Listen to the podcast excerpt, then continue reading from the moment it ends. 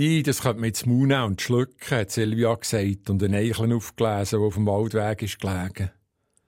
Dort habe ich noch nichts gesagt. Auch wenn mir schon lange ist aufgefallen, dass Silvia gäng am Boden schaut, hier ein Kieselstein und dort die Zigarettenstumm auflässt und dann alles in einem Köderkübel entsorgt. Wir sind im Bus gehockt, haben ein über nichts geredet. Da hören sie plötzlich wieder. I, das könnte man jetzt Maul und schlucken.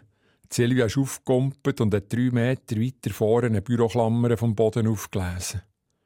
Wie kommt auch hier im Bus eine Büroklammer am Boden, hat sie mich gefragt.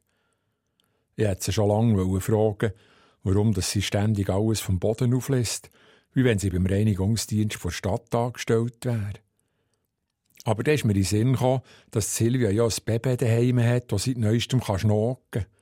Klar, habe ich mir gesagt, hast du ein Baby daheim, dann siehst du nur noch Gefahren. Man sagt dem Deformation professionell.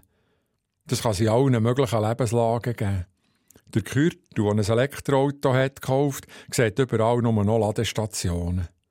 Danette, die eine Masterarbeit über Suchtverhalten beim Alkohol schreibt, sieht überall nur noch Alkoholiker. Ja, das hat Silvia gesagt.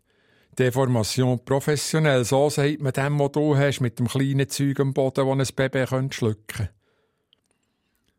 Deformation professionell, hat Silvia gefragt. Ja, meinetwegen. Dann ist das halt meine Deformation professionell, aber du hast auch eine. Was habe ich auch? Eben, eine Deformation professionell. Deine Deformation professionell ist es, dass du gäng alles in ein Schachtel tun dass du gäng für alles einen Begriff suchst.